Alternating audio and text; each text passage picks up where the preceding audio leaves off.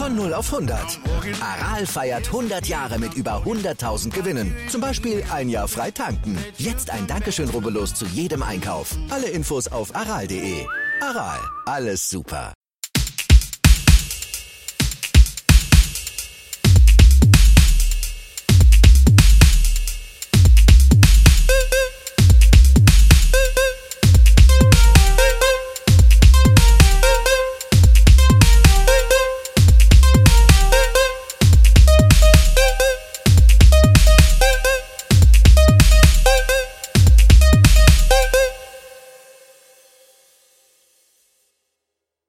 Familienalbum, der Musikpodcast. Das sind Sebastian der Musiker, Andreas der Oli und Christoph der Analytiker.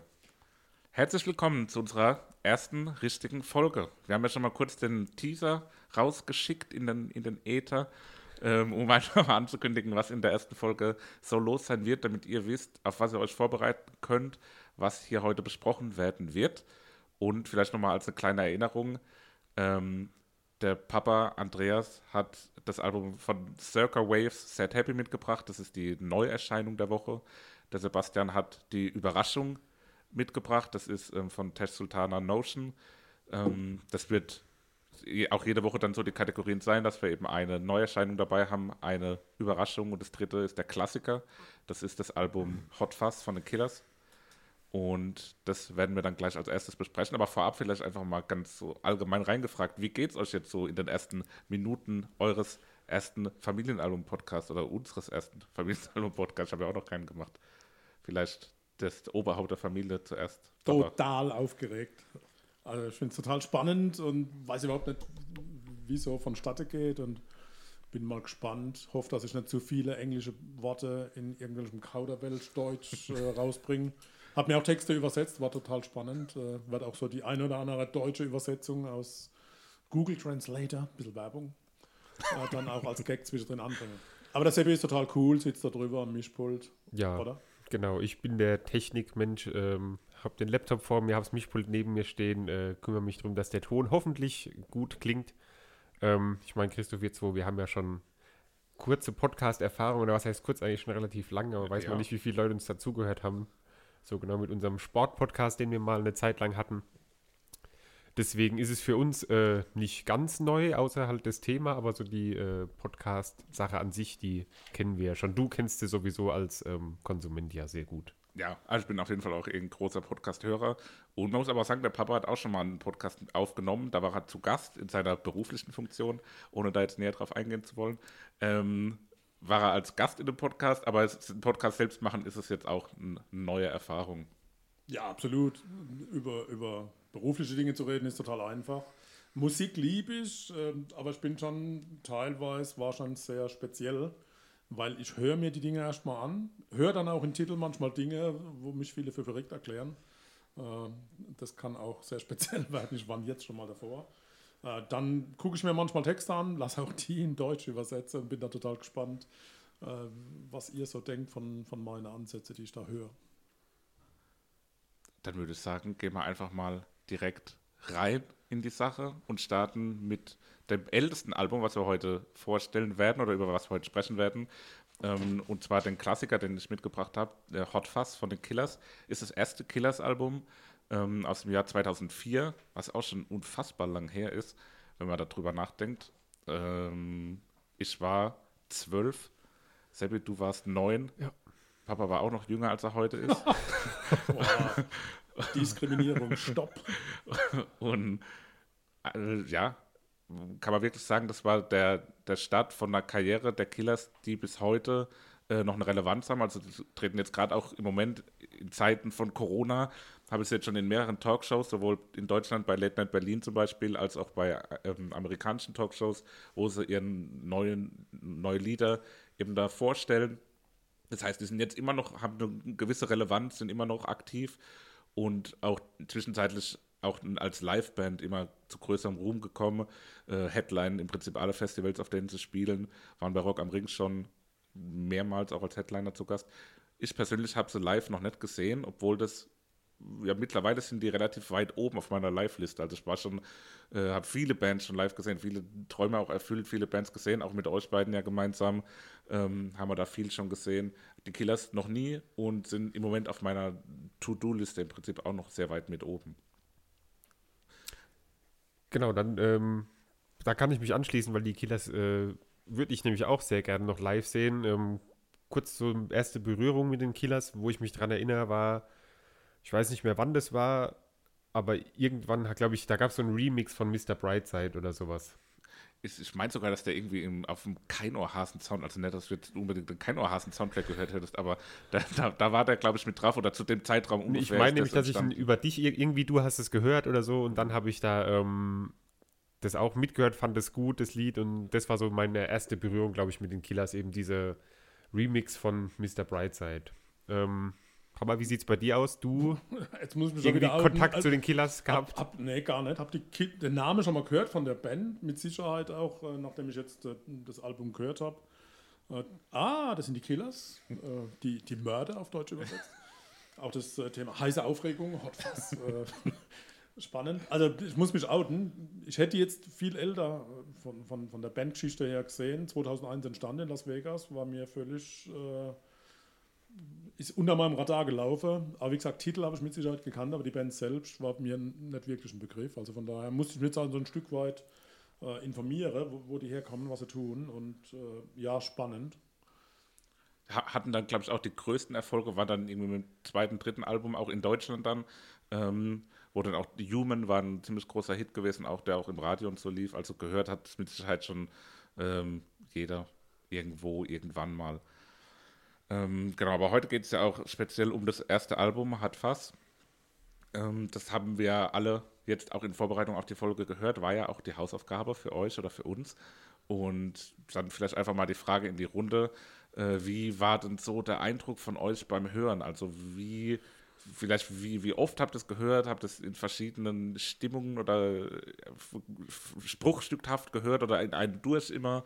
Und was hat es jeweils für, für euch so ganz allgemein erstmal, ohne jetzt näher auf Songs oder Entwicklung im Album einzugehen, wie, wie, wie fandet ihr es? Einmal komplett durchgehört und relativ schnell begeistert, weil Handmade Music, also nicht irgendwie groß Synthesizer, sondern äh, typische handgemachte Musik, Rock'n'Roll. Ich, ich finde es gut, äh, habe mich auch jetzt gar nicht irgendwie stimmungsmäßig vorbereiten müssen. Das war bei einem, was heute vorgestellt wird, anders der Fall. Gehe schon mal in Vorleistung. Da guckt schon einer schräg da drüben, schräg gegenüber. Ähm, also da bin ich super zurechtgekommen. Musik gefällt mir sehr gut. Äh, Habe es jetzt auch tatsächlich beim Fahrradfahren schon gehört und finde es echt äh, genial. Äh, ja, wird jetzt nicht so mein, meine Traumgruppe geben, aber ich finde es solide gemacht. Und schöne Titel, schöne Abwechslung zwischendrin. So ein paar Highlights auch in, in den ein oder anderen Stücke dann auch entdeckt, wo ich äh, überrascht war, auch was da so geboten wird. Aber solider, guter Rock'n'Roll. Ja, genau. Äh, eine Gemeinsamkeit haben wir. Ich habe es nämlich auch beim Fahrradfahren gehört. Ähm, das erste Mal durch. Ihr, ihr wollt gerade sagen, ihr sportlichen. Wir sind halt sehr, sehr sportlich, wir zwei. Ähm, Sollen wir gleich Werbung ich mein, machen für den, für den Fahrradcast? Erst wenn die uns Geld geben. Also, wenn es hier ein Fahrradanbieter hört, gerne. Genau. Wir, wir brauchen ein neues Siebengang-Hinterrad für den Sebastian. Korrekt. ähm, nee, aber ich habe das natürlich irgendwann vorher schon mal äh, komplett durchgehört, wahrscheinlich. Aber jetzt so wirklich mit ja, intensiver Betrachtung, sage ich mal, oder so bewusstes Hören habe ich jetzt ähm, auf dem Fahrrad das erste Mal gemacht und dann halt jetzt im, im Homeoffice äh, nebenher immer mal wieder laufen lassen. Weil jetzt allgemein, da kommt Corona ganz gelegen für sowas. ähm, dass man im Homeoffice eben sich ein bisschen Musik nebenan, nebenher anmachen kann. Achtung, Arbeitgeber hört mit. Sowieso ist es okay. Ähm, ja, und muss aber auch sagen, ein absolut solides Album. Ähm, Gerade wenn es wenn man bedenkt, dass es ein Debütalbum ist, dass es wirklich das erste Album von der Band ist, ist es schon wirklich äh, saumäßig stark. Und ja, handgemachte Musik, wie schon gesagt wurde, das äh, hört man raus und ist einfach von vorne bis hinten gut hörbar und ähm, ja.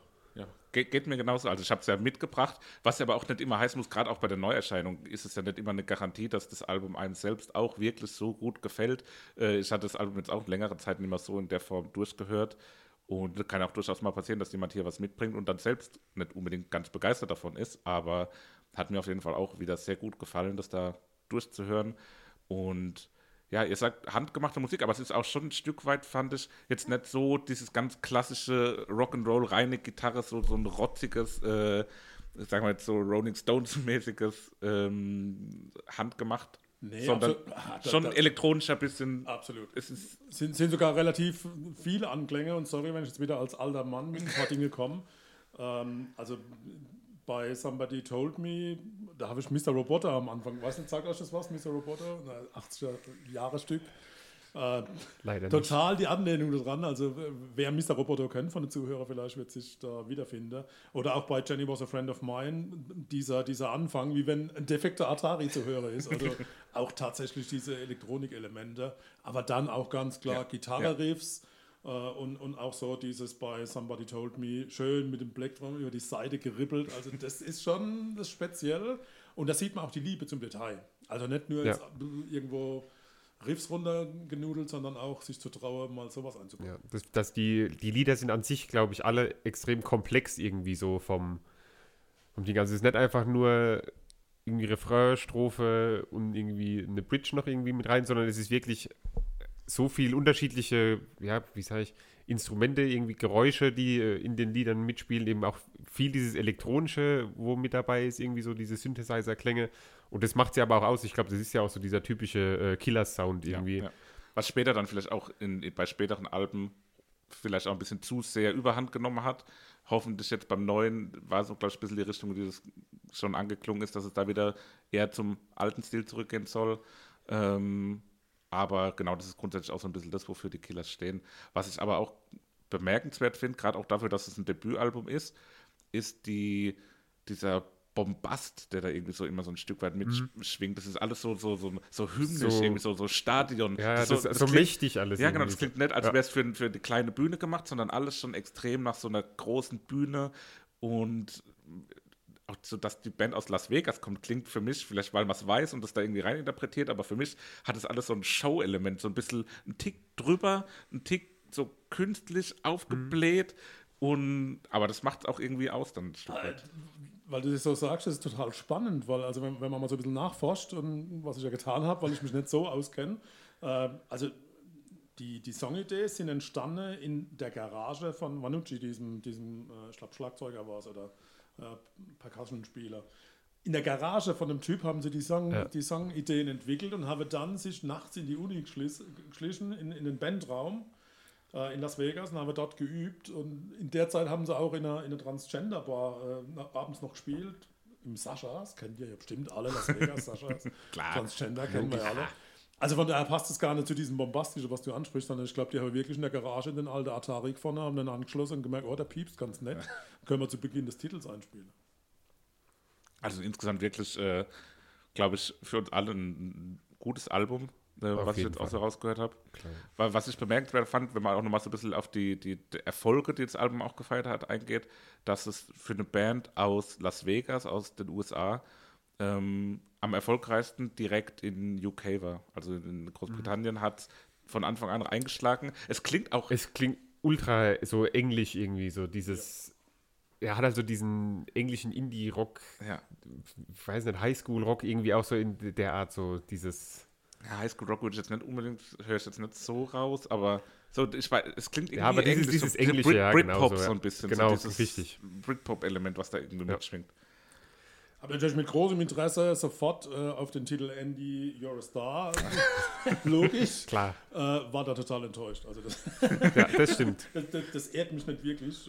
Finde auch, das hat angefangen, kennt ihr noch diese, äh, sorry, diese Moritate-Erzähler? Also ganz früher gab es ja Leute, die da irgendwelche Tafeln standen und, und die haben dann mit so einem Stock da vorgesungen, was alles passiert im, im, im anderen Ort, wo sie hergekommen sind. Und das ist so ein Ansatz, was ich da höre. da drin. Wie, wie, wie alt war das eben? Ich wollte gerade Ja, auch sagen. natürlich vor meiner Zeit, aber das klang so, als wärst du da so. Nein, Moritate, also Mensch, ich bin eine andere Generation wie ihr, aber so hat's, so hat's echt den Eindruck für mich gemacht. Einfach mal googeln Moritate und dann könnt ihr vielleicht das auch in dem Titel hören. Okay.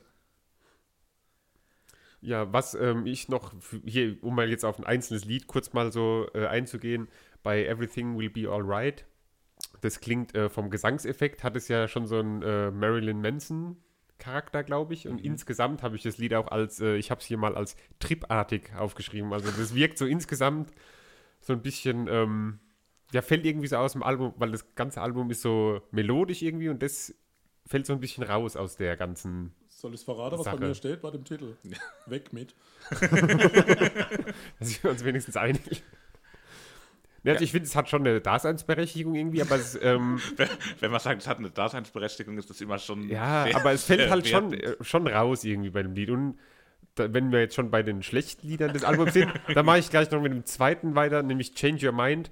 Hat zwar so einen Mitklatschbeginn, den ich aufgeschrieben habe, wo man schön so, wo man sich live gut vorstellen kann, wo aber insgesamt finde ich irgendwie nichtssagend ist das Lied. Ich finde, das äh, catcht einen jetzt nicht so wie die anderen Lieder, wo er wirklich fast jedes Lied irgendwas hat, wo man sagt, oh, das finde ich richtig geil, aber bei Change Your Mind war das nicht so und Everything Will Be Alright eben auch mir so ein bisschen zu drüber.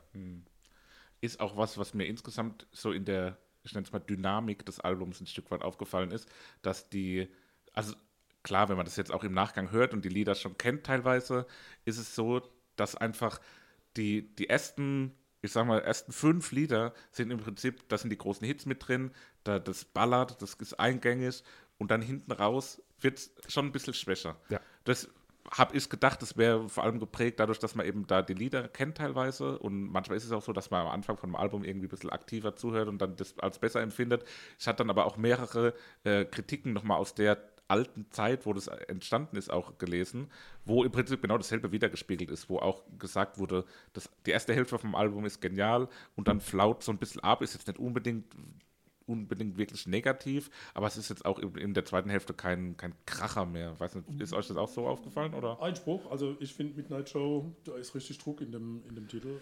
Hat mir richtig Ja. gut gefallen. Vor allem der Bass, in der zweiten Hälfte sogar im Ledger drin. Der ähm, Bass bei Midnight Show, entweder hat Muse von den Killers geklaut oder andersrum. Also das ist wirklich eins zu eins eine Muse-Basslinie, wo der äh, spielt.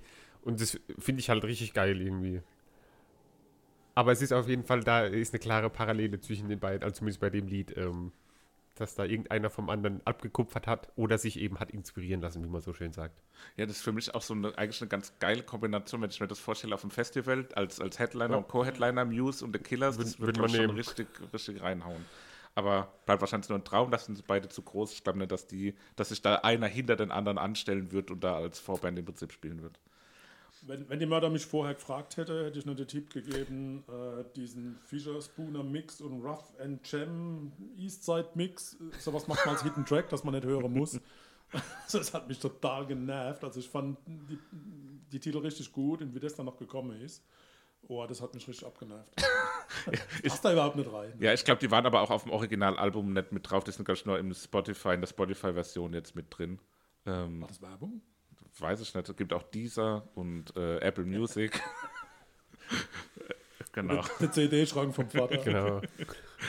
Ähm, gut, also ich glaube, da haben wir jetzt sowohl, sagen wir ganz allgemein, als auch dann ein bisschen speziell auf einzelne Songs schon mal ein paar Punkte besprochen. Hat jemand von euch noch irgendwie was, was ihm da auf dem Herzen liegt, wo er gerne noch was dazu sagen wird? Erstmal so ganz allgemein, bevor wir dann zum nächsten Schritt kommen, der Kür unserer Lieblingssongs, die dann auf die Playlist kommen, die dann ja letztendlich auch den Titel dieses Podcasts widerspiegelt. Nämlich die Playlist ist dann unser Familienalbum. Jeder wählt ein Song pro Album aus, was dann letztendlich zu dem großen Gesamtkunstwerk unserem Familienalbum wird. Wir werden es wahrscheinlich nie auf Vinyl pressen, aber wir werden zumindest als Spotify-Playlist das Ganze äh, ja, mitentwickeln hier gemeinsam. Aber hat vorher jemand von euch noch irgendwie was, was er. Ist euch aufgefallen, dass bei Mr. Brightside ähm, ein Stück von Mozarts 9. Symphonie äh, abgespielt wird oder Nein. eingepflegt ist? Nee, ich habe nur das Thema Blechstimme am Anfang, wo ich an Scooter erinnert wird. Aber Mozart habe ich jetzt nicht nee, gehört. Ne? also da ist wirklich diese eine Stelle vor diesem, bevor er dieses lange äh, I Never äh, singt, Sebastian, bitte immer Angabe von einer, von einer Timeline. 0, habe ich jetzt gerade 13. nicht Ja, direkt. Auf jeden Fall, ich glaube, es ist nach dem zweiten Refrain oder so, wo die Gitarre so diesen kleinen, äh, diese kleine Melodie Was spielt. war nochmal Refrain? Und da ist auf jeden Fall der Anfang von der neunten Symphonie, die übrigens auch Kannst- kannst äh? Freude schöner Götterfunken, das hat ja jeder im Ohr. Ah, klar. die Europa-Hymne.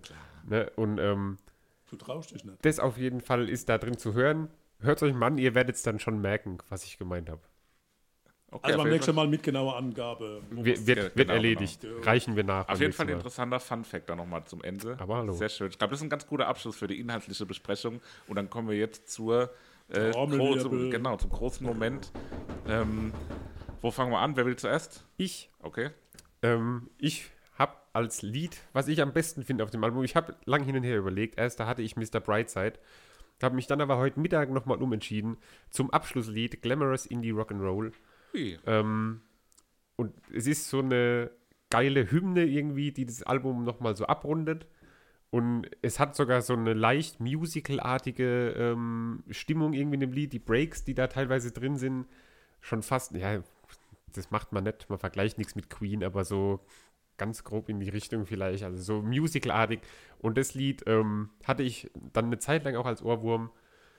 Dann kann man schön Fahrrad fahren bei dem Lied, da kriegt man sehr gute Laune. Deswegen habe ich mich für Glamorous Indie Rock'n'Roll entschieden. War das für dich wirklich glamorous? Das nicht, aber es war Rock'n'Roll. Ja, kann man, kann man so gehen. Ne? Also, ich Klar. auch ähm, tolle Bassline drin, also finde ich auch gut. Glamorous hat mir gefehlt, also der Rest, aber würde ich dir zustimmen. Guter Ja. Titel. Ich Aber macht dich auf natürlich bin ich anderer. Meinung. Ich habe natürlich einen anderen Titel, den Sehr ich gut. äh, zum Favorite. Und ohne zu überlegen, ohne zu wechseln und nicht äh, altersbedingt. Äh, ich habe tatsächlich den ersten Song, Jenny Was a Friend of Mine. Ähm, für mich genial. Super anzuhören. Man hört so ein bisschen Verzweiflung beim Sänger, also das, das passt auch ganz gut. Äh, und rundum, so come on, das ist auch hängen geblieben bei dem Ganzen und äh, auch da so eine, so eine kleine Feststellung, es gibt ein Keyboard-Solo, das könnte von Christian Lorenz von Rammstein sein. äh, bei Minute drei. Ja, da ist halt der, der Gut Profi. vorbereitet. Also von daher, äh, Jenny was a friend of mine, absolut gehört drauf. Sehr gut. Dann haben wir da zwei Songs drauf und ich, also wir hatten ja schon vorher festgelegt, dass wir sagen, wenn Songs sich überschneiden, die Lieblingssongs, dann machen wir halt nur zwei Songs drauf und machen dann nicht irgendwie Nachrücker, sondern wirklich nur von jedem den Lieblingssong. Ähm, da haben wir jetzt das Glück, dass wir wirklich drei verschiedene haben. Ähm, ich hatte eigentlich auch damit gerechnet, dass einer der beiden großen Hits des Albums, was ja Somebody Told Me und Mr. Brightside im Prinzip waren damals, oder ja auch heute noch die, die, die Songs, die man hier und da immer mal wieder hört, ähm, dachte ich eigentlich, dass einer von euch beiden auch einen von denen wählt. Und ich hatte nämlich auch einen von den beiden im Ohr, weil trotz allem sind das einfach die Lieder, die von dem Album für mich am meisten hängen bleiben, auch weil sie am meisten Relevanz auch heute noch haben. Und habe mich dann wirklich in einer haarknappen Entscheidung für Somebody Told Me entschieden. Ist einfach der Song, der für mich noch ein Tick eingängiger ist, den ich wirklich auch oft so als Ohrwurm habe, vor mich hin singe, manchmal beim Spülmaschinen ausräumen oder so. Und ja, das ist ein Song, der für mich einfach wirklich Spaß macht, der, der auch in sich nochmal eine schöne Entwicklung hat, an dem Refrain nochmal richtig abgeht. Und ja, gefällt mir einfach sehr gut. Deswegen ist der für mich der Song, der auf die Familienalbum-Playlist, der ihr auch auf Spotify alle folgen könnt, ähm, mit dazu muss.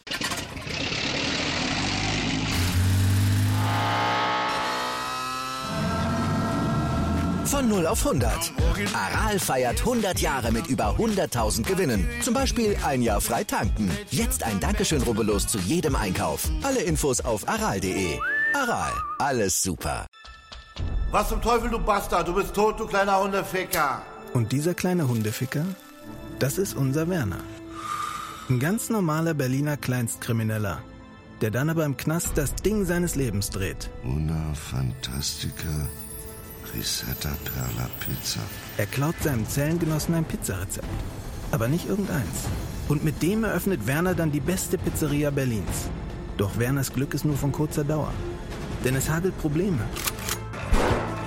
Werners Pizzaparadies. Erstmals großes Kino- und Podcast-Format. Mit fetter Starbesetzung. Alina But, Kida Ramadan, Edin Hasanovic, Oliver Koritke, Ralf Richter, Ben Becker, Winfried Glatzeder, Anna Schmidt und viele mehr. Überall, wo es Podcasts gibt. 14. Mai ist Release von Werners Pizzaparadies. Abonniert die Scheiße jetzt sofort, sonst verpasst ihr was. Los schon, ich kann euch nicht sehen. Wo abonniert ihr die Kacke? Jetzt macht schon, mach! Weiter geht's mit der Besprechung des zweiten Albums, der Folge 1 vom Familienalbum-Podcast. Und da hat das Oberhaupt der Familie, der älteste Mann im Raum, unser Silberrücken, äh, ein ganz besonderes Album mitgebracht, nämlich eine Neuerscheinung. Und dabei handelt es sich um. Peter Maffei. Äh. Also Silberrücke. Äh, Entschuldigung, Entschuldigung. naja, gut. Ah, das war die zweite Anspielung auf mein Alter, aber ich kann damit leben. Die zweite, ich habe schon mehr Wie, wie habe ich es ausgesucht? Also nachdem die Jungs gesagt haben, oh Vater, komm, wir machen einen Podcast und ein bisschen Musik, kannst du auch was dazu sagen? Boah. Ich habe bei Spotify tatsächlich äh, die Angewohnheit, freitags sofort reinzugucken, was gibt so. Ja. Und das Schöne ist ja, dass man auch so auf seinen Musikgeschmack auch Empfehlungen bekommt. Und ich gebe es zu, ich gucke so Dinge immer anhand vom, vom Cover an. Das heißt, Wer macht hat das mir nicht? gefallen und so bin Ja. ich auf Circa Waves, ich hoffe, ich spreche es jetzt richtig Ja. aus, äh, fand ich total spannend, diesen Clown mit den Tränen in der Auge und von daher ich oh, das kann sein und dann habe ich angefangen reinzuhören und wie ich es vorhin schon erwähnt habe, äh, ich höre mir erstmal das ganze Album an, mache mir da nicht irgendwie vorher ein Bild drüber und äh, ja, war auch an der Stelle wieder überrascht. Ich wusste, es ist Indie-Rock, ganz klar. Äh, hat mir recht gut gefallen. Und dann bin ich auch wieder ins Web und habe mich so ein bisschen informiert, wer ist diese Band, wo kommen die her, was tun die. Und insoweit habe ich dann auch mitbekommen, oh, das ist eine Indie-Band, die tatsächlich auch äh, ein Konzeptalbum jetzt probiert hat. Also tatsächlich äh, dieses Set Happy tatsächlich auch in den Songs untergliedert und ja, hat so ein bisschen die Stimmung bei mir kaputt gemacht, weil dann habe ich beim zweiten Mal hören tatsächlich auch danach geforscht, oh, ist das jetzt lustig oder ist das jetzt traurig oder äh, da ich ja die Texte nicht wirklich verstehe. Vielleicht auch ein Vorteil. Also stell mir das vor, wenn das nächste deutsche Album von, mir vorgestellt wird, dann können wir uns über Texte unterhalten. Ich finde es insgesamt aber sehr gelungen. Habe jetzt so richtig die, die Sad-Anteile, die sind bei mir gar nicht so durchgekommen. Also fand jetzt nicht, dass da, also die Musik hat sich schon verändert bei, Ja. der, bei, dem, bei der zweiten Hälfte der Titel. Aber dass sie jetzt so richtig traurig waren, das konnte ich nur bei zwei Titeln sehen. Aber insgesamt spannende Geschichte und, und dann auch beim, beim Weiterlesen. Äh, ich glaube, so der, der Kopf von Circa Waves ist ja dieser Kieran Shuttle, der, glaube ich, mehr will. Der will, glaube ich, tatsächlich äh, noch mehr Erfolg und noch mehr in der Vordergrund. Ich glaube, diese, diese britische Band ist schon sehr erfolgreich, aber die wollen mehr. Ne? Die sind tatsächlich am, am Kommen. Ja, das war so der Einstieg für mich und jetzt natürlich den Ball an euch spielt. Wie ging es euch so mit meiner Auswahl? War da überrascht, dass ich nicht Udo Lindenberg oder Peter Maffay ausgewählt habe? Ähm, Gibt ja nichts Neues. Ja, ein Stück weit überrascht schon, also über die Auswahl, definitiv, weil das wäre eigentlich eher ein Album gewesen, was ich von, von mir oder dem Seppi erwartet hätte. Dass das von dir jetzt kam, war äh, überraschend, aber auch erfreulich. Also es war echt, hat mega Spaß gemacht, das zu hören. War direkt beim ersten Reinhören, ich bin da auch komplett unvoreingenommen reingegangen, habe mich auch vorher überhaupt nicht informiert. Der Bandname kam mir schon mal bekannt vor, ich habe dann hinterher auch noch mal ein bisschen gegoogelt. Die waren irgendwann mal beim Southside gewesen, glaube ich. Und da habe ich sie entweder auf einem 2014, Bandshirt. nur so. Ah, okay, okay. Da waren wir auch da, oder ich war, glaube ich, auch da gewesen. Und auf dem Bandshirt habe ich sie wahrscheinlich gesehen, aber ich glaube nicht, dass ich sie live mal gesehen hatte.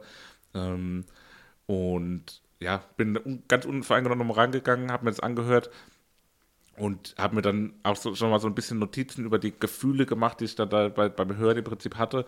Und auch direkt beim ersten Hören ist mir schon, während ich das geschrieben habe im Prinzip, ohne dass ich vorher irgendwas drüber wusste, kam mir direkt der Begriff Konzeptalbum in den Sinn. Äh, habe dann auch hinterher nochmal gegoogelt, Circle Waves Konzeptalbum und dann kamen dann nochmal Interviews und so weiter, dass das wirklich auch als Konzeptalbum gedacht war und nicht einfach nur zufällig so sich angehört hat, dass es eben wirklich in diese zwei Hälften untergliedert ist. Und ähm, das finde ich, ich meine, ich stelle mich hier auch am Anfang des Podcasts als der Analytiker vor. Für mich ist es sowas, was wirklich immer mega spannend ist. Jetzt also, wollen wir mal hier ganz klar bei der Wahrheit bleiben. Wer hat den Analytiker hinten dran geschrieben? Wer war's? ja, Ich stelle mich vor als der Analytiker. hallo, hallo. Der ja Vater hat Analytiker hinten dran geschrieben, weil es so ist. Also wenn einer abtaucht und äh, dann ist es, von daher überrascht es mich auch nicht. Ich habe das nicht gehört. Weiß nicht, wie dir es geht, Sebastian. Ich höre sowas nicht. Ich, ich, der Christoph hat es mir irgendwann geschrieben. ja, äh. Konzeptalbum geil oder so irgendwas. Und da habe ich auch gedacht, so, habe ich jetzt im ersten Moment auch überhaupt nicht dran gedacht, dass es jetzt so Konzeptalbum irgendwie ist. Ja, ähm, ich übernehme gerade mal kurz, Ja, ja. sag mal kurz, wie mein. Also ich habe die Band überhaupt gar nicht gekannt, nix davon. Ähm, habe mir es dann auch angehört und war wirklich vom ersten Moment an komplett begeistert von dem ganzen Album. Ähm, von vorne bis hinten fand ich es überragend und war auch überrascht, dass der Papa sowas äh, rausgesucht hat irgendwie. Und ähm, ja, was man, glaube ich, noch sagen kann, die haben das Album ja, glaube ich, in zwei Teilen veröffentlicht. Das, Ja, den echt? ersten Teil, den Happy-Teil, Ja. äh, der kam im Januar 2020 und der Sad-Teil kam dann im März. Und da haben sie auch, ähm, ich glaube, die Entscheidung, warum sie das gemacht haben, ich habe nur ganz kurz mal irgendwie Interviews oder so gelesen, war, weil sie eben sagen, die Musik ist heutzutage so schnelllebig, das heißt, du bringst jetzt ein Album raus und in zwei Wochen oder so weiß es keiner mehr. Deswegen haben sie das so gemacht, um quasi im Gespräch zu bleiben. Bringen sie erst im Januar ein Album raus und drei Monate später nochmal äh, die zweite Hälfte sozusagen, um eben ja, im Gespräch sozusagen zu bleiben. Und wie war, ich weiß nicht, ob es einer von euch weiß, aber wo genau war dann der Bruch im Album? Äh, bei Lied 8, also ich glaube Sad Ja, Happy. genau. Sad Happy ist das sieben. erste Lied Ja. ähm, Ah, von der okay. zweiten, Ja. zweiten CD. Ja. Ähm, ja, tatsächlich, die, das Thema, man veröffentlicht es auf zwei Tranchen, um länger äh, in den Charts zu sein oder auch eine größere Chance zu haben, tatsächlich die Bekanntheit zu steigern. Äh, das, das ist tatsächlich im Vordergrund und habe mir auch intensiv tatsächlich ein Interview auch mit, mit Kieran angeschaut. Ähm, das geht schon sehr tief, auch politische Ansichten, die, die da geäußert werden. Und also der Mann ist nicht wirklich äh, mit dem Zustand von Großbritannien im Moment zufrieden, das muss man ganz klar sehen. War ich ein bisschen überrascht, hat für mich jetzt äh, gar nicht so zur Musik gepasst, aber das eine hatte mit dem anderen nicht wirklich was zu tun. Aber ja, spannend, äh, dass da probiert wird, ein Konzept hinten dran zu legen. Ja. ich bin total begeistert, dass du das gehört hast von Anfang an. Doch, also das war für mich sofort, äh, ich habe es hier notiert, ich habe schon ein bisschen früher sogar gehört, für mich war schon beim Lied 7 nämlich der Bruch, und dann habe ich Bruch im Album, äh, komplett andere äh, Art von, von Musik und dann schreibe ich bei den nächsten Liedern setzt es sofort und weiterhin trauriger S- Sound. Weltschmerz habe ich mehrfach geschrieben, das ist das, was für mich in der zweiten Hälfte immer wieder so durchgeklungen ist. Das mit dem anderen Stil bei Lied 7, bei Love You More ist das Jahr, habe ich auch geschrieben. Was da dann wieder interessant ist, äh, was ich auch noch so als ähm, das Ende von Love You More, das klingt ja so ein bisschen aus. Und es ist ja dann, geht direkt über in den Anfang von Sad Happy. Und das finde ich dann irgendwie lustig, dass das so ausklingt, das Lied. Und plötzlich irgendwie drei Monate später, wenn du die CD dann äh, irgendwie den zweiten Teil dir gekauft hast, fängt es quasi genauso an, wie das im Januar aufgehört hat. So. Also, dass die da auch, was auch nochmal so ein lustiger Fakt oder irgendwie interessant ist, wenn man diese Veröffentlichung nochmal mit reinzieht, dass die dann trotzdem die Lieder direkt aneinander anknüpfen lassen, sozusagen von den zwei äh, Veröffentlichungen. Papa, du hast vorhin gesagt in der ersten Vorstellung im Prinzip, dass dir beim zweiten Mal hören, wo du das dann wusstest, dass im Prinzip äh, ein Stück weit dir was genommen hat von dem Hören. So ist es wirklich so, dass du, wenn du, wenn du sowas dann weißt, auch im Hinterkopf hast, dass du dir dann denkst, ah, das ist mir zu verkopft, das ist mir zu durchdacht irgendwie und zu wenig einfach nur die rohen Emotionen, die, die Gefühle, die da durchkommen beim Hören irgendwie. Du denkst viel zu viel. nee, das ist es gar nicht, sondern äh, mir macht zu viel Kenntnis, zu viel Information über, über Musik. Für mich ist Musik was, wo einfach das kommt. Ich fühle mich da wohl oder nicht wohl und ich denke da nicht viel dabei. Und sobald ich Gedanke verbinde oder irgendeine Information verbinde mit dem Stück, wird es total schwierig. Weiß ihr, ihr kennt bestimmt, bei, bei manchen Radiosender werdet das so, so, Text, also so Schnipsel aus einzelnen Songs Das finde ich ganz äh, mit, furchtbar. mit, irgendeinem, mit irgendeinem, also was man da hören kann ja, ja. oder was für ein Geräusch das sein kann. Äh, Diese Titel sind für mich tabu, die kann ich nicht mehr hören, weil ich dann immer nur auf diesen Moment warte, um das dann zu hören, dieses Wort, was man da hört oder sonst was. Äh, Und so ist es ähnlich. Äh, Also sobald ich was drüber gehört habe und, und dann Konzept hinter dran steht, boah, dann ist mir das alles sehr, sehr schwierig. Aber es gibt einen Teil tatsächlich dieses äh, Move to San Francisco. Jetzt kann ich es ja verraten, wir, wir drei Jungs waren vor einiger Zeit, leider schon wieder zwei Jahre her, Mega selbst in San. Francisco. Und das, das was, auch im Interview von, vom, vom Sänger geschildert wird, dass in dieser Stadt Glamour und Elend so dicht hab ich auch beieinander gelesen, sind und dass das der. Grund ist, dass er eigentlich damit ausdrückt, er will nie nach San Francisco ziehen. Das ist ja eigentlich äh, das, was im Songtext auch rüberkommt. Mhm.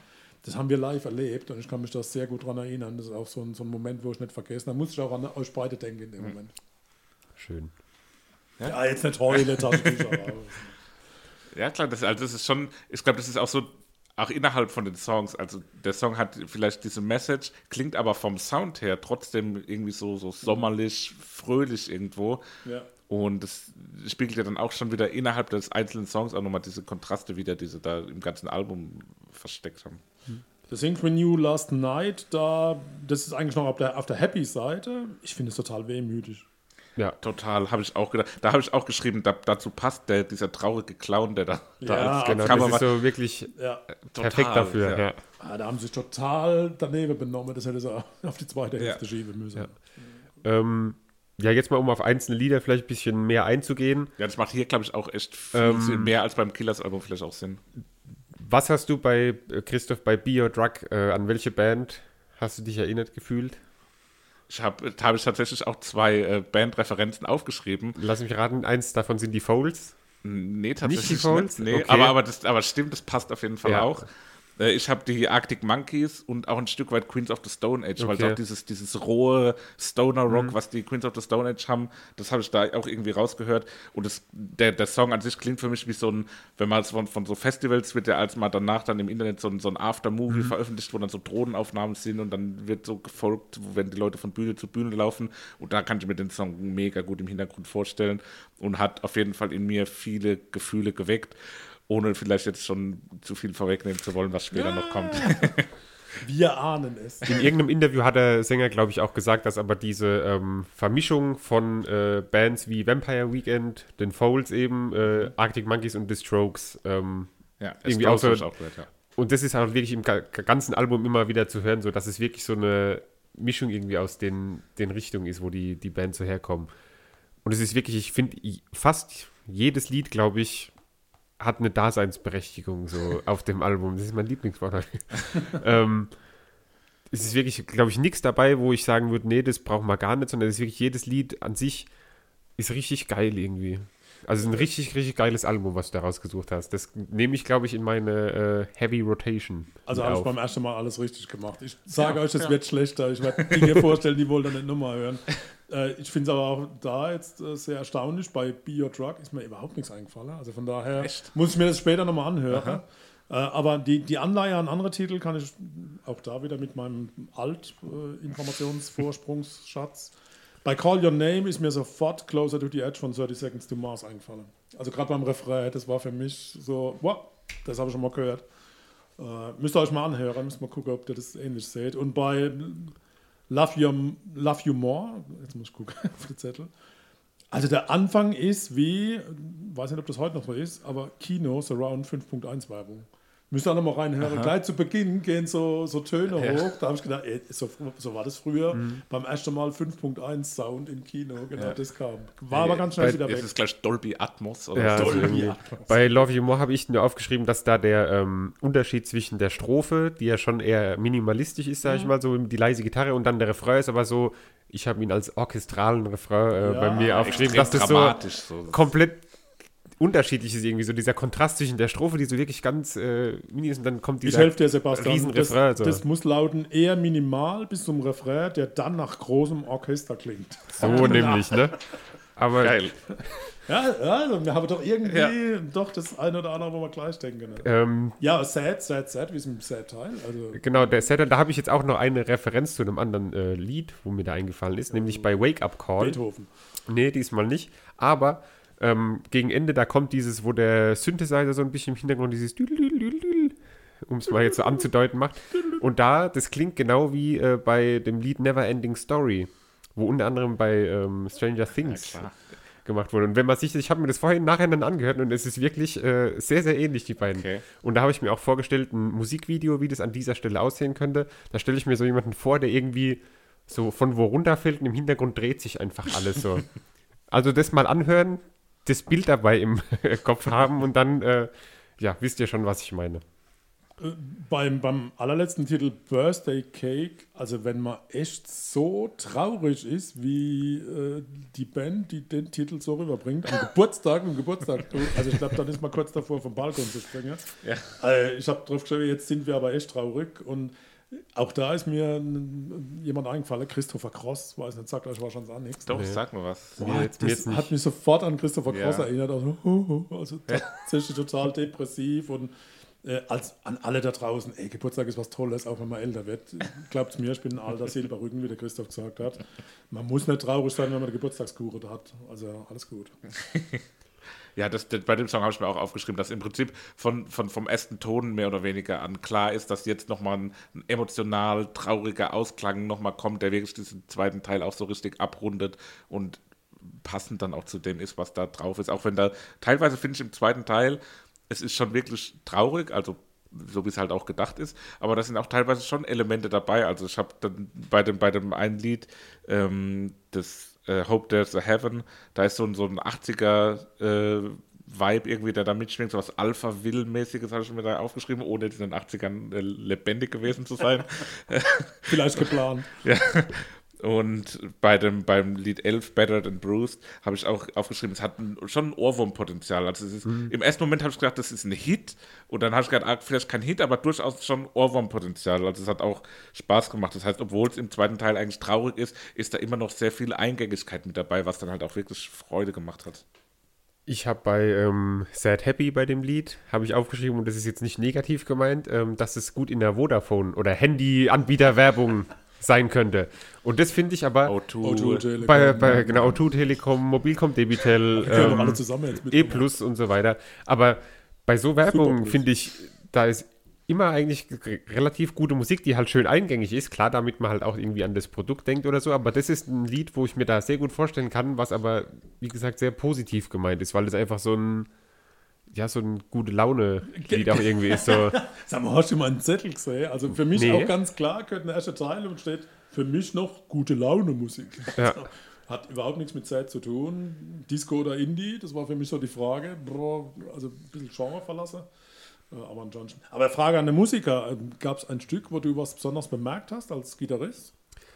äh, Moment, da, da muss ich jetzt kurz mal drüber lesen. Christoph, erzähl du mal kurz was, ich komme dann gleich nochmal dazu. Ja, ganz kurz zu dem, was eben vielleicht noch gesagt wurde zum, zum Set Happy Track. Da habe ich auch tanzbar noch als äh, Adjektiv im Prinzip dazu geschrieben, weil es war für mich auch wirklich nochmal eine Nummer, die, obwohl es auch im zweiten Teil war, nochmal so richtig äh, ja, Schwung mit dabei hatte. Ähm, genau, das war, was mir da noch eingefallen ist. So, hat, hat die Bedenkzeit geholfen? Nicht für was mit der Gitarre, aber mir ist was äh, am Schlagzeug aufgefallen. Ähm, nämlich, ja, ja.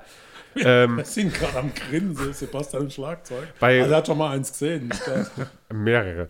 Bei Wasted on You Oh, ist nämlich ähm, an sich ein normales Schlagzeug eingesetzt, aber in der Strophe wird es dann zu so einem elektronischen Schlagzeug. Und jetzt ähm, habe ich auch wieder in Interviews gelesen, dass die eben nicht nur diese reine Gitarren-Rockmusik machen wollten, sondern eben auch so ein bisschen mit diesen ähm, elektronischeren Einflüssen was äh, machen wollten, damit sie eben nicht nur diese alte Gitarrenmusik äh, bringen wollen, sondern ähm, ich habe hier den, das Zitat, We love making pop music and we love making guitar music, but we want to push things forward.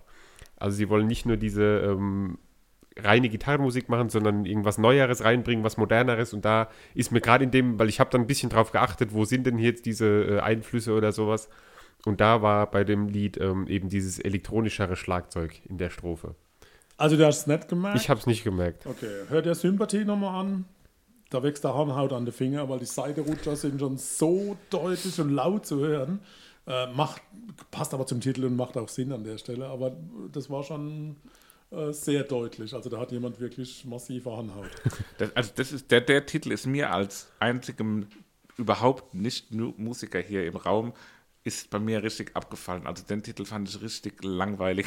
Und, und den, da habe ich mir richtig gesch- aufgeschrieben, also dass, dass der für mich der Sänger auch einfach nicht genug äh, rüberbringt in dem Lied, um das Lied so zu tragen, was es einfach so eine sehr ruhige Ballade ist, die eben sich sehr für mich auf den Sänger konzentriert hat. Und da war das in dem Fall hat das mir einfach gar nichts gegeben, was aber, ich meine, ein Lied auf dem ganzen Album, was da so ein bisschen runterfällt, finde ich auch unkritisch. So, Männer, die Parkuhr läuft. Also auf geht's. Äh, kommen wir zu den Favorites. Wer mag?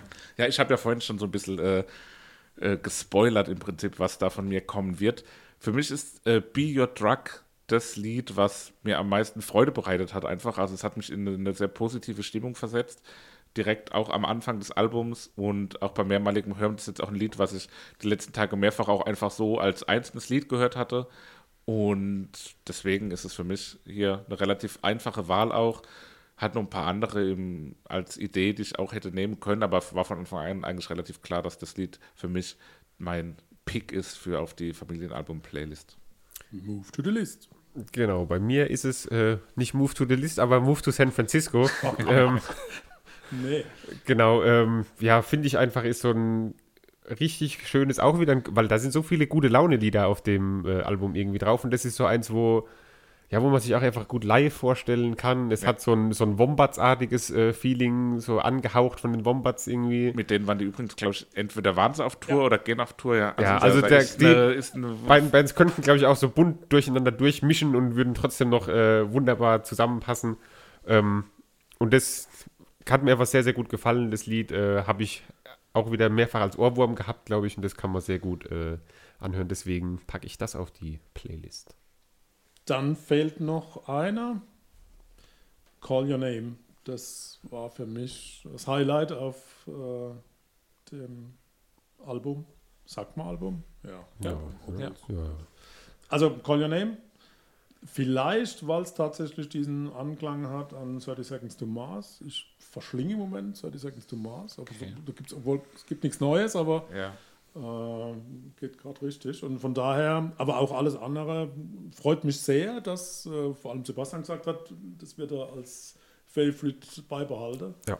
Für mich auch überraschend, Christoph hat es angefallen. Also Definitiv. huh, so ein bisschen tatsächlich äh, froh, dass ich mit meiner ersten Wahl äh, da ins Schwarze getroffen habe. Ja, auf jeden Ja, Fall. freut mich, tolle Sache. Und man sieht, man kann direkt tatsächlich vom Cover auch gute Musik raussuchen. Ja, das stimmt. Nicht immer, aber meistens schon. Was ich bemerkenswert finde, nochmal ganz kurz vielleicht, dass wir alle drei vom Happy-Teil jetzt doch Lieder genommen haben, obwohl wir alle drei auch gesagt haben, dass uns der, der zweite Teil auch gut gefallen hat.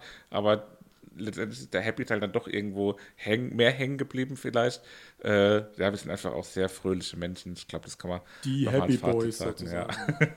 Wie viele Kaffees waren es heute schon? Kaffee spielt im Leben vieler eine sehr große Rolle. Und das nicht nur zu Hause oder im Café, sondern auch am Arbeitsplatz. Dafür gibt es Lavazza Professional. Kaffee am Arbeitsplatz, der genauso lecker schmeckt wie in eurem Lieblingscafé. Die perfekte Kaffeelösung für jede Art von Unternehmen. Klein, mittel, groß. Ihr habt auf jeden Fall einen Kaffee, der schmeckt. Die richtige Motivation für eure Arbeitstage. Alle Infos zu Lavazza Professional findet ihr auf lavazzapro.de mit allen Kaffeelösungen für euer Büro.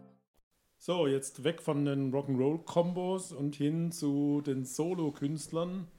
Äh, Das Überraschungsalbum hatte Sebastian mitgebracht. Und was kannst du uns erzählen? Genau, ich habe ja von äh, Tash Sultana die EP Notion, die ja nur fünf Lieder lang ist, sechs Lieder lang ist, ähm, rausgesucht. Ähm, ja, kurz wie ich die entdeckt hatte, ähm, das war irgendwann auf der Spotify, da gibt es ja immer diese ähm, für dich Playlist oder so oder dein äh, Mix der Woche oder sowas.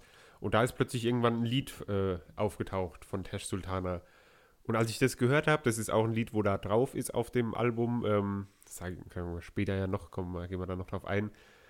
Da war ich so geflasht von der äh, Musik irgendwie, dass ich gedacht habe, das muss ich mir mal mehr zu Gemüte führen.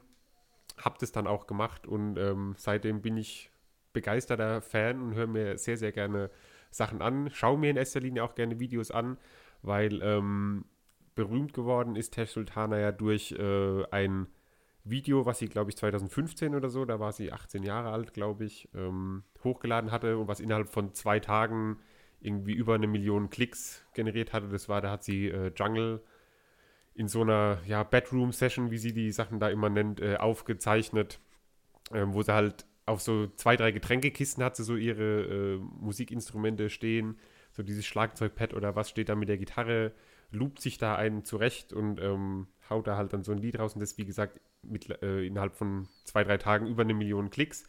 Mittlerweile hat es, glaube ich, äh, über sieben Millionen äh, Klicks auf YouTube oder sowas. Ähm, ja, sie hat mit drei die erste Gitarre geschenkt bekommen und ist da dran geblieben, sage ich mal, ist dann zwischendurch ja mal abgerutscht in so eine leichte Psychose durch Drogen. ähm, ja, hat dadurch auch wohl irgendwie eine Angst vor draußen entwickelt. Also wenn sie rausgeht und sieht Bäume und Gras und sowas, da ist sie so ein bisschen verängstigt wohl ab und zu, je nachdem, wie schlimm das aktuell noch ist. Ähm, ja, und hat aber sich mit der Musik sozusagen selbst therapiert und hat sich da wieder äh, ja, ins Leben, sage ich jetzt mal, zurückgekämpft. Das ist jetzt mal so die, der grobe Umriss äh, damit man weiß, um wen es hier geht. Und ihr habt es ja schon angekündigt, auch schon bevor wir hier aufgenommen haben. Ich habe das Gefühl, ihr seid nicht so begeistert von meiner Auswahl, was ich absolut nicht nachvollziehen kann, weil ich wirklich hin und weg bin von der Musik. Ja, ich sag mal so, unter Bedroom Sessions hatte ich irgendwie andere Bilder. wow, was wieder lachen. Ähm, Okay. Boah, ich tue mir total schwer mit ähm, Solo-Künstlern und Loop und ja, also das ist so der Bereich, wo ich dann drüber nachdenke. Ja, das ist Handmade Music, keine Frage. Das ist hohes Können. Brauchen wir gar nicht drüber reden. Also 100 Pro. technisch absolut einwandfrei, wie ein Mensch so eine Beherrschung auch der Instrumente an den Tag legt, keine Frage. Äh, naja, so diese Schilderung, ne, eine leichte Psychose, ich glaube, das war schon Ja, es war eine ziemlich- schwerere Psychose vielleicht. Ziemlich üble, übler Lebensabschnitt für Fatah Sultana und ich glaube, das prägt auch. Also das, das ist auch das, Ja, was ich mir gedacht habe, wie ich die Musik gehört habe. Ähm, es ist gar nicht so, dass ich es gar nicht gut finde, um Gottes Willen. Also ähm, habe nur nicht wirklich einen Zugang zur Musik und ich habe es ja vorhin auch schon mal erwähnt. Für mich ist das Musik immer Bauchgefühl. Ich muss was hören, muss es gut finden. Äh, und von daher tue ich mir schwer auch mit äh, so lange Titel. Das ist nicht immer so, sondern äh, es gibt sehr alte Bands, die, die auch ganz lange Stücke auch spielen, wo, wo ich total super finde. Hotel Äh, und California. eine ist mir jetzt auch eingefallen bei, beim Titel Synergy oder Sy Synergy? Synergy, Sy ja. Synergy. Äh, das könnte absolut von Yes äh, inspiriert sein. Weiß nicht, Yes, sagt euch was? Sag Yes Leider nicht. ne? Ich habe Vielleicht bringe ich es mal tatsächlich äh, als, als äh, Album äh, auch hier rein. Der eine oder andere, was hört jetzt gerade, äh, der- der wird sich erinnern, der wird auch das Plattencover im, sofort im Kopf haben. Das geht in so eine Richtung und das ist für mich Musik, um sich ins Bett zu legen, Kopfhörer drauf, Auge zu, alles dunkel und dann kann man abtauchen. Äh, dafür eignet sich beim Fahrradfahren, hat es mir jetzt nicht wirklich irgendwie geholfen, sondern ich habe dann umswitcht was anderes gehört. Ja, ich habe ich hab eine etwas modernere Referenz bei dem ersten Lied aufgeschrieben, aber was ja auch bemerkenswert ist, dass man das sowohl was, was aus früheren Zeiten findet. Ich habe The XX als Referenz, weil das auch so ein bisschen so ein, vom Sound her einfach mich daran erinnert hat. Ähm, ja, grundsätzlich, Tesh Sultana war mir schon ein Begriff.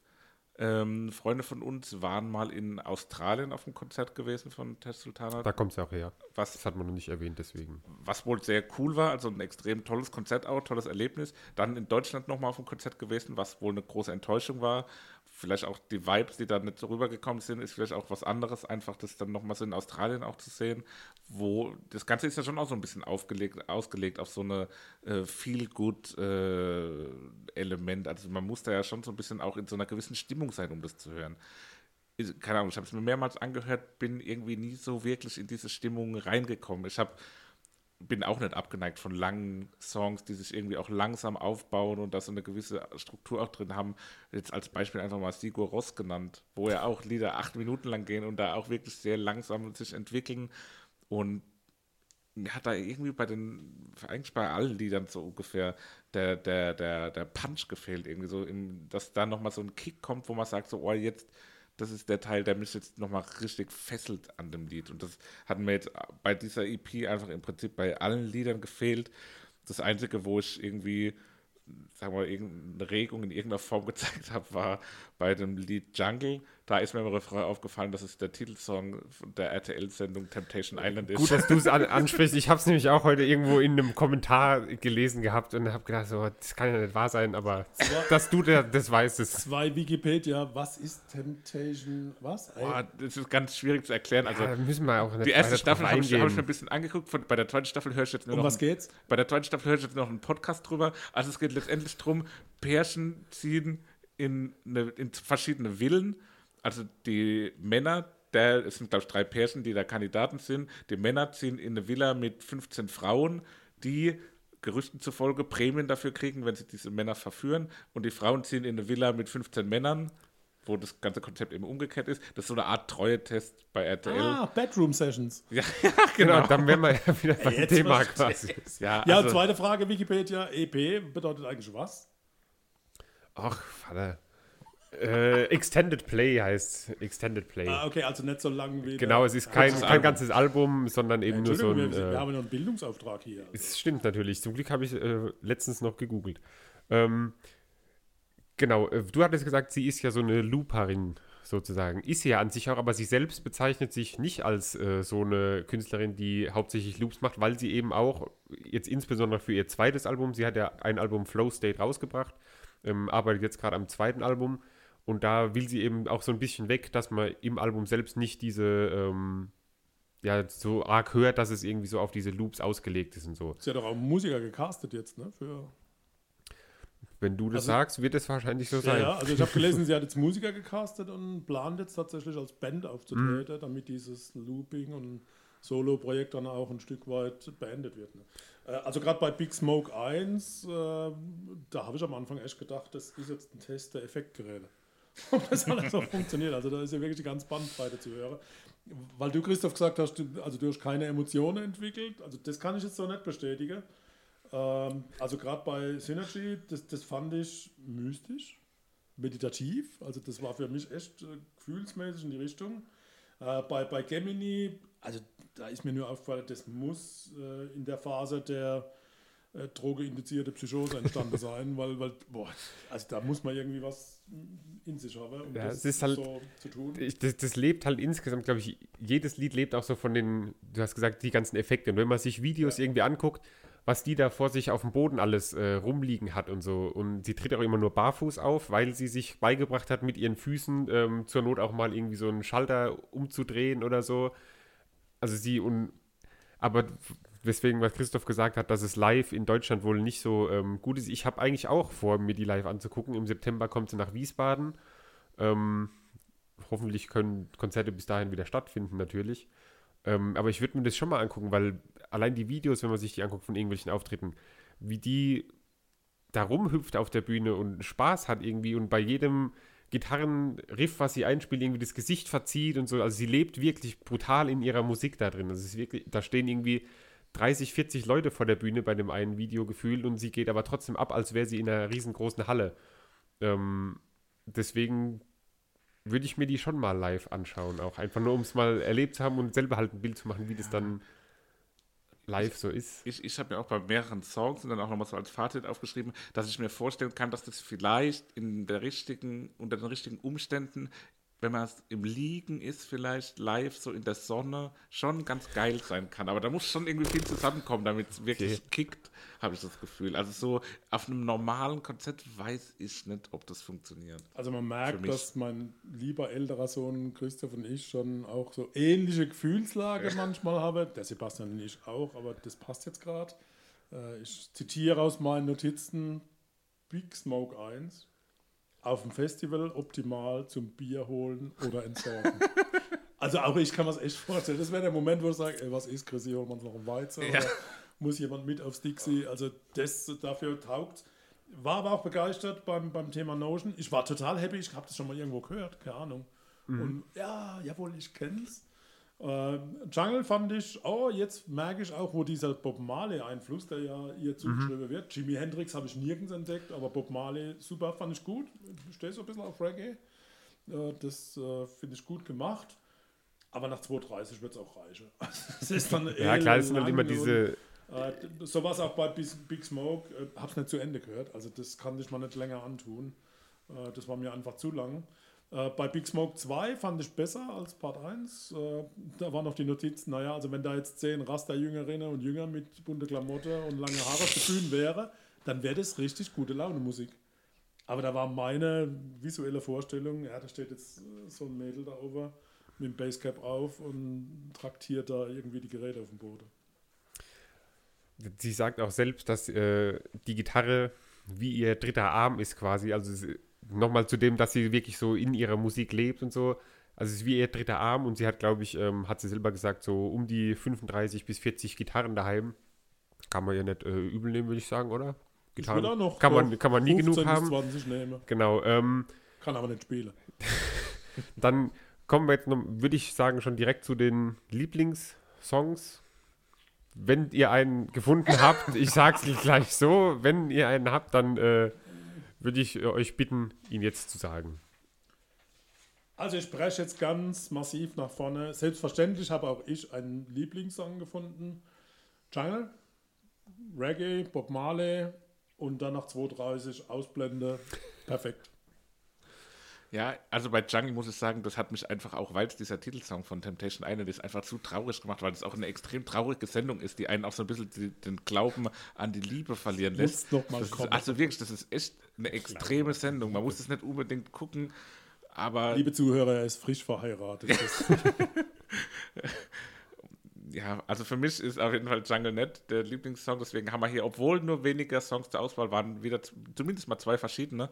Mein Lieblingssong, ähm, der jetzt nicht, also es wäre jetzt kein Song, den ich mir wirklich regelmäßig wahrscheinlich anhören würde, ist Notion. Der hat am meisten für mich getan, der hat am meisten in mir bewegt und ist deswegen meine Wahl für die äh, Familienalbum-Playlist auf Spotify.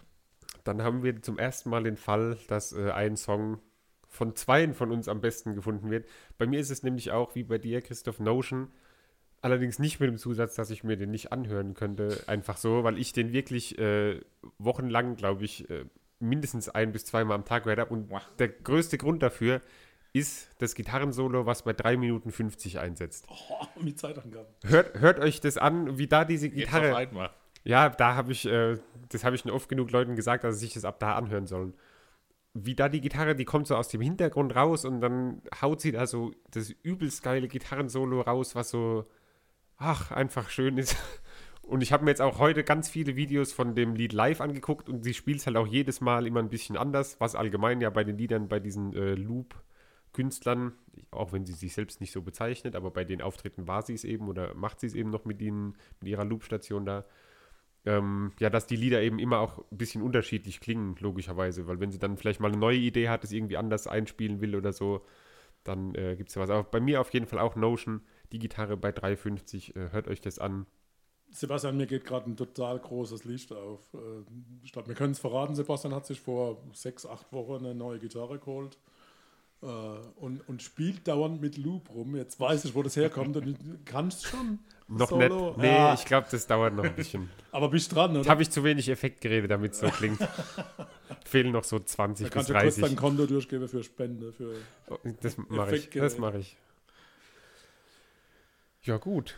Dann haben wir alle unsere drei Alben vorgestellt, besprochen. Die Playlist ist äh, gefüllt. Ähm, viel Spaß beim Hören. genau. Bleibt letztendlich nur noch überzuleiten in Folge 2 und uns gegenseitig die Hausaufgaben fürs nächste Mal aufzugeben. Ich freue mich. Ja, wir haben vorher schon besprochen, wer welche Kategorie bedienen darf oder muss heute. Wir wissen aber noch nicht, wer was empfehlen wird. Deswegen sind wir jetzt hier gespannt, was wir hier als die erste Reaktion jeweils vielleicht kriegen. Jeder vielleicht mal ganz kurz dann nochmal sich dazu äußern, ob er damit irgendwas anfangen kann, ob er da schon eine Idee hat. Und ja, ich würde sagen, wir gehen hier im Uhrzeigersinn. Sebastian, hau raus. So, ich habe mir wieder von der Solo-Künstlerin was rausgesucht. Äh, Papa wird es freuen. Und zwar von, Wenge Mürre. von äh, Julian Baker habe ich mir das Album Turn Out the Lights rausgesucht. Ähm, ja, Also die Lichter werden wir uns jetzt auch nach der ersten Folge ausschießen, oder Christoph? Ja. Ja, und auch nach der Ankündigung. Also ich habe Julian Baker habe ich auf dem Maifeld mal live gesehen. Die macht es gut, ist eine ta extrem talentierte Künstlerin, also gar keine Frage. Aber die Attitüde, mit der die das rüberbringt, die ist so extrem lust, also nicht lustig, sondern so, so schüchtern, so. aber du musst hat mit Sicherheit auch zugeben, einen schwerwiegenderen Hintergrund, vielleicht. ja, weiß man nicht. Spoiler aber- hat's, ähm, aber können wir auch beim nächsten Mal Ja. drüber reden, aber äh, das Konzert auf Mayfield Derby war schon beeindruckend auch. Da war der Parcours d'Amour war danach gestanden. Ja, es war, es, war, es war beeindruckend auf eine Art, aber es war auch, ja, also mir persönlich hat es nicht so gut gefallen, aber ich beschäftige mich auf jeden Fall dann mal mit dem Album für nächste Woche. Vielleicht äh, gefällt es mir ja besser, als ich im Moment jetzt aus der ersten Reaktion raus erwarten würde. Gut. Du kennst wahrscheinlich gar nichts, oder, Papa? Nö, sagt mir gar nichts. Bin total wie immer, werd mir das anhören, werd erstmal völlig ohne irgendwelche Informationen mir ein Bild machen und dann gucken wir mal, was mir dazu einfällt. Ich habe ja die Klassiker Wahl gezogen an der Stelle. Natürlich Billboard 500 Top-Alben angeschaut. äh, ganz viele Dinge vor 1970 gefunden und habe gedacht, nee, das kann ich nicht am Anfang. Das wird irgendwann kommen, also irgendwann wird Ah, es ja. tatsächlich kommen, aber ich habe was genommen, was, wo, wo ihr mit Sicherheit auch was anfangen könnt und wo draußen die Welt auch was anfangen kann. U2, Achtung Baby. Uh, Deutscher Titel, ne? Also okay. Dann bin ich gespannt. Ich auch. Also U2 sagt mir natürlich was, aber habe ich mich, glaube ich, auch noch, weiß nicht, ob ich schon mal ein ganzes U2-Album durchgehört habe. Ich sicherlich noch nicht. Da Aber wird's Zeit. ja, spannend. Schauen wir mal. Dann runden wir die Hausaufgabe ab und kommen zur Neuerscheinung. Da gehe ich ein bisschen in eine überraschende Ecke. Ähm, vielleicht, wenn man mich kennt, es geht in die poppigere Radio-Ecke. Es geht um eine Solokünstlerin. Und zwar gibt es als Hausaufgabe von mir das, die Neuerscheinung von Dua Lipa, Future Nostalgia. Ähm, Finde ich, habe ich selbst noch nicht ganz gehört kennt man aus dem Radio. Ich habe Dua Lipa letzt, oder vor zwei Jahren, glaube ich, auf dem Lollapalooza in Berlin live gesehen. Ähm, Finde ich interessant auf jeden Fall und bin gespannt, wie das Album auch mir gefallen wird, weil, wie gesagt, auch für mich das erste Mal, dass das Album so hören wird. Habe ich nur was von gehört, weil unser Bassist von meiner Band hat uns das auch empfohlen in der Bandgruppe, hat geschrieben, ähm, sollen wir uns auf jeden Fall mal anhören, weil es wohl relativ viele gute äh, Basslinien gibt in dem Album und er da nach und nach die ganzen Lieder mal durchspielen will. Von daher äh, habe ich jetzt noch einen Grund mehr, beziehungsweise jetzt muss ich es mir auf jeden Fall anhören. Dua Lipa schon mal gehört, also klar, Logo, kann man nicht äh, entkommen. Kann nichts dazu sagen. Also das wird ganz oft so sein, dass ich nichts dazu sagen kann. Ja. Aber keine Angst, äh, wenn wir wieder live sind, kann ich ganz viel schwätzen. Ja, prima. Dann haben wir, glaube ich, die erste Folge im Kasten. Und vielleicht noch eine kleine Erwähnung am Ende der Folge, äh, so, so ein Ehrensponsor, ohne dass wir dafür Geld kriegen, unbezahlte Werbung. Der Wein dieser Folge ist der Grauburgunder. Ähm, Papa, wie hat er dir geschmeckt? War super lecker von Metzger, trockener 2019. Perfekt. Herrlich. Also der Wein der Folge ist auch hiermit gekürt. Äh, wird vielleicht auch eine wiederkehrende Kategorie sein. Vielleicht gibt es auch mal das Bier der Folge. Schauen wir mal, wie das in den nächsten Wochen sich entwickeln wird. Also vielen Dank fürs Zuhören für die erste Folge. Ich hoffe, es hat gefallen. Wenn ja, ähm, empfehlt es gerne auch weiter. Abonniert uns auf Spotify, auf iTunes, wo auch immer. Und vielen Dank fürs Zuhören. Bye bye und adios. Tschüss. Ciao.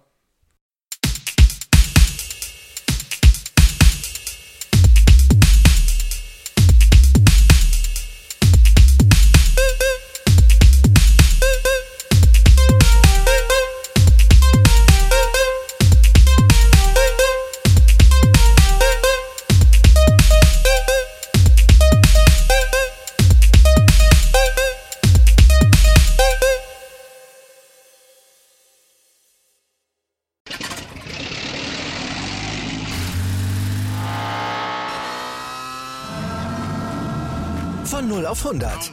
Aral feiert 100 Jahre mit über 100.000 Gewinnen. Zum Beispiel ein Jahr frei tanken. Jetzt ein Dankeschön, rubbellos zu jedem Einkauf. Alle Infos auf aral.de. Aral, alles super. Ich habe mich natürlich schockverliebt, weil die war wirklich ganz, ganz klein. So begann die Mensch-Hund-Beziehung zwischen Christina und Tierschutzhund Frieda. Und wie es danach, nach dem ersten Moment der Verliebtheit, so weiterging und welche Klippen es danach zu umschiffen galt, das hört ihr in der neuen Ausgabe von Iswas Dog, dem Podcast für harmonische Mensch-Hund-Beziehungen. Ist was, Dog? Mit Malte Asmus. Überall, wo es Podcasts gibt.